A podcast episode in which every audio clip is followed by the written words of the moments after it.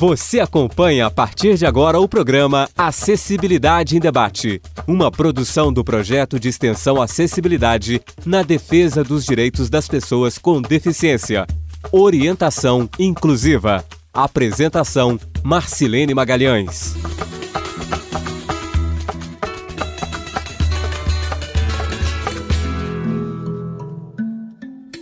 Olá, eu sou Marcelene Magalhães e a partir de agora você acompanha o programa Acessibilidade em Debate. No programa de hoje abordaremos acessibilidade aos museus. O tema está previsto em normas, declarações, recomendações e tratados internacionais para possibilitar acesso de todos aos bens culturais. De modo especial, o tema está previsto no Estatuto de Museus, criado pela Lei nº 11.904, de 14 de janeiro de 2009. Para saber mais sobre o assunto, conversamos com o professor do curso de Museologia, Gilson Nunes, também coordenador do Museu de Ciência e Técnica da Escola de Minas da Universidade Federal de Ouro Preto. Seus principais trabalhos estão ligados às áreas de estudos sobre meteoritos, astronomia, ensino, divulgação científica, representação gráfica, museu de ciência e gestão de sistemas de museus. Obrigada pela presença, professor Gilson.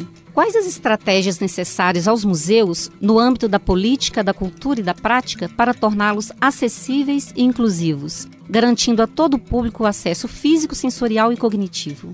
Muito bem, agradeço a, primeiramente a Marcelene e aos colegas aqui da Rádio FOP Educativa, o convite para estar aqui no nosso programa de acessibilidade em debate. E é um programa fundamental da Rádio FOP que cumpre a sua missão de trazer esse tema que a população em geral deve ter conhecimento, a necessidade de incluir a todos em todos os espaços, inclusive nos espaços culturais e particularmente nos museus. Então, como você mesmo pontuou, Marcelene, na pergunta, é, hoje, além da questão de missão, da questão de é, termos como pressuposto incluir a todos nos museus, é uma obrigação legal. Está previsto na, em várias leis aqui no Brasil e, particularmente, na lei do Estatuto de Museus que os museus têm que criar políticas, mecanismos, estratégias para incorporar todas as pessoas e as pessoas com deficiência nas visitas aos museus. Então, um primeiro passo é no planejamento do museu, que a lei também determina, que se chama Plano Museológico, esse documento de planejamento do museu, planejamento aí de, de dois a cinco anos, que neste plano museológico, para começar, já estejam previstas quais vão ser as ações, qual vai ser o caminho, que estratégias o museu começará a seguir para é, criar sua política de acessibilidade. É claro que o desafio é muito grande, não dá para fazer tudo ao mesmo tempo, mas eu acho que é necessário começar incorporar isso no planejamento e na gestão do museu seja um primeiro passo. Ô Gilson, os museus de Ouro Preto têm um projeto de acessibilidade para atendimento a todo público que contemple o acesso e a disponibilidade de informações? Pois é, Ouro Preto é uma cidade até, vamos dizer assim, privilegiada do ponto de vista cultural, porque é uma cidade pequena, relativamente pequena, 70 mil habitantes, e que tem muitas instituições culturais, né?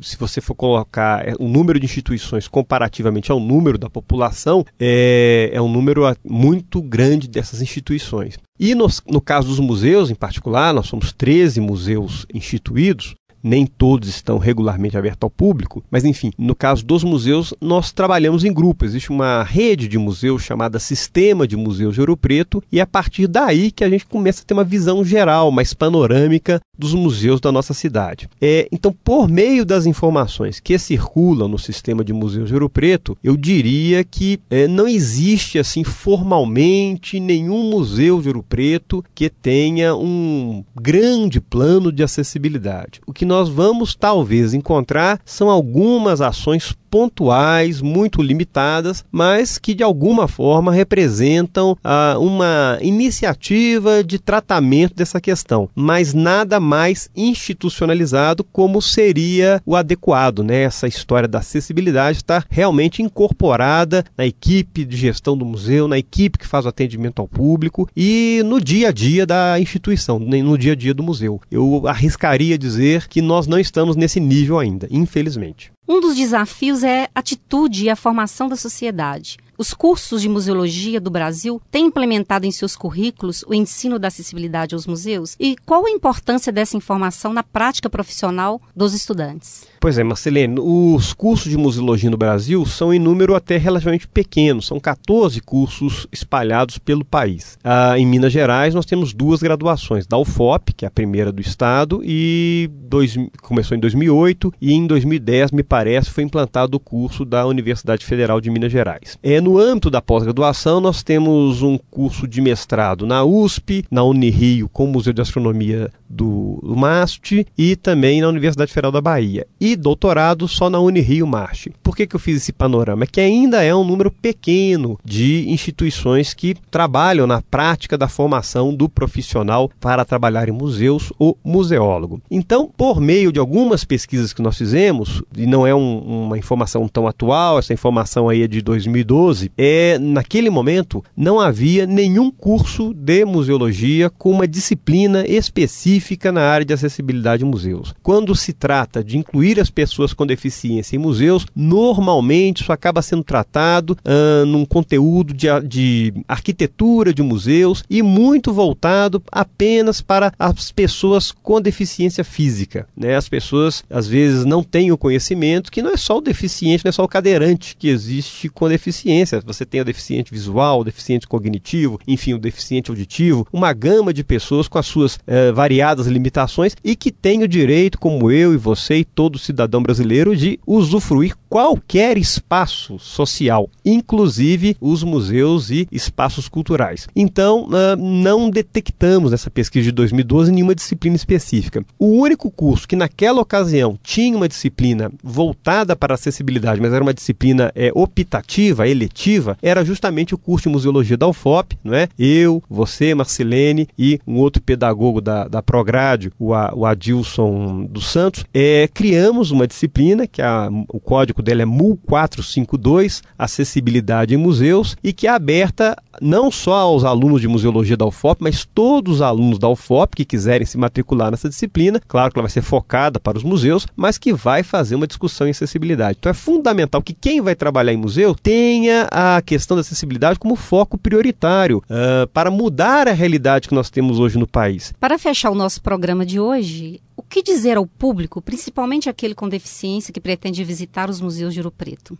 É, eu vou, vou ser aqui muito realista. Os museus de Ouro Preto hoje não estão preparados para receber as pessoas com deficiência. Vamos ter talvez uma pequena é, estratégia de recepção no Museu da Inconfidência, que tem uma rampa lateral para a entrada da pessoa com deficiência física. Esse mesmo museu tem ah, alguns catálogos traduzidos para a linguagem braille, mas fora disso eu diria que não teríamos outras estratégias. Outros museus, inclusive os dois museus da universidade, o Museu de Ciência e Técnica da Escola de Minas quanto o Museu da Farmácia, esses dois museus ainda não têm uma estratégia definida para a recepção desse público. O Museu de Ciência e Técnica em particular, ele tem uma previsão de instalação de um conselho de acessibilidade e questões diversas. Até hoje nós não conseguimos tirar isso do papel e para 2018 também é uma, uma missão que eu coloco na minha agenda de tentar implementar isso como a gente discute, as pessoas com deficiência, e, e não só assim, acho que na sociedade como um todo, todos os direitos que nós conquistamos, e vamos falar a verdade, estamos perdendo muitos deles, né, nesse momento que vivemos no Brasil, temos aí um governo descomprometido com as conquistas sociais. Então, nós, enquanto agentes sociais, temos que estar atentos, e particularmente as pessoas com deficiência, de lutar por seus direitos. Então, se o museu não está preparado para receber pessoas com deficiência, eu acho que o deficiente tem que fazer mesmo é ir nesse museu, porque essa é uma estratégia de confronto né? Mas que vai obrigar a instituição a se mover. Então, às vezes, essa militância, que evidentemente não era o adequado, mas enfim, essa militância é que talvez acelere um processo de aumento das técnicas, das práticas e principalmente dos conceitos de acessibilidade dentro do museu e particularmente nos museus de Ouro Preto. E não vamos falar só dos museus de Ouro Preto, nenhum atrativo cultural de Ouro Preto, eu diria, está preparado preparado para receber as pessoas com deficiência. Nem as igrejas que são abertas à visitação, nem as galerias, nem a nossa universidade tem todos os seus prédios acessíveis, não é isso mesmo? Então é uma luta constante e que nós que também somos militantes dessa área, temos que nos nossos espaços ir fazendo essas discussões, colocando essas questões para tentar reverter esse processo e deixar claro, nós não estamos fazendo nenhum favor ao incluir as pessoas com deficiência.